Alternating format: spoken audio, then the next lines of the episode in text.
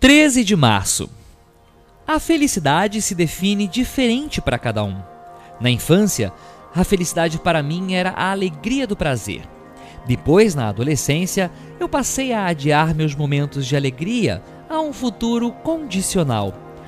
Quando eu fosse adulto, quando eu me formasse, quando eu casasse.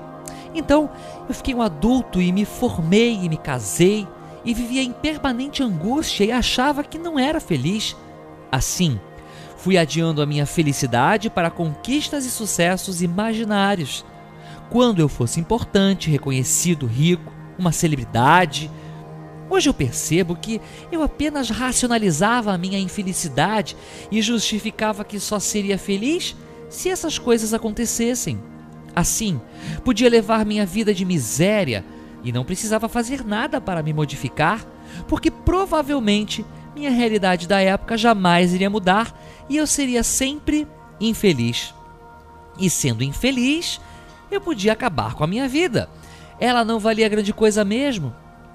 Em reuniões, voltei a ouvir o antigo conceito Disney de que a felicidade está dentro do coração.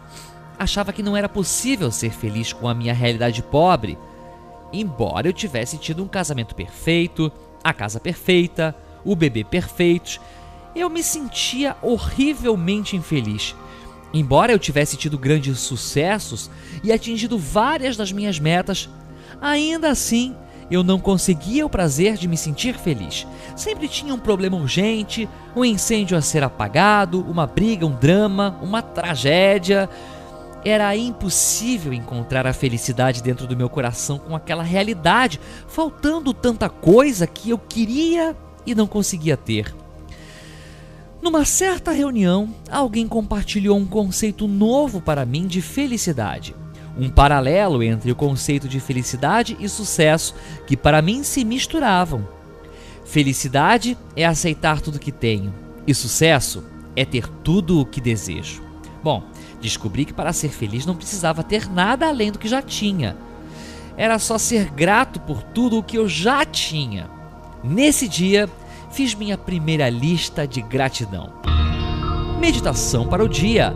Só por hoje vou me reconciliar com minha realidade e revisitar a minha lista de tudo o que já tenho para agradecer a Deus. E serei grato.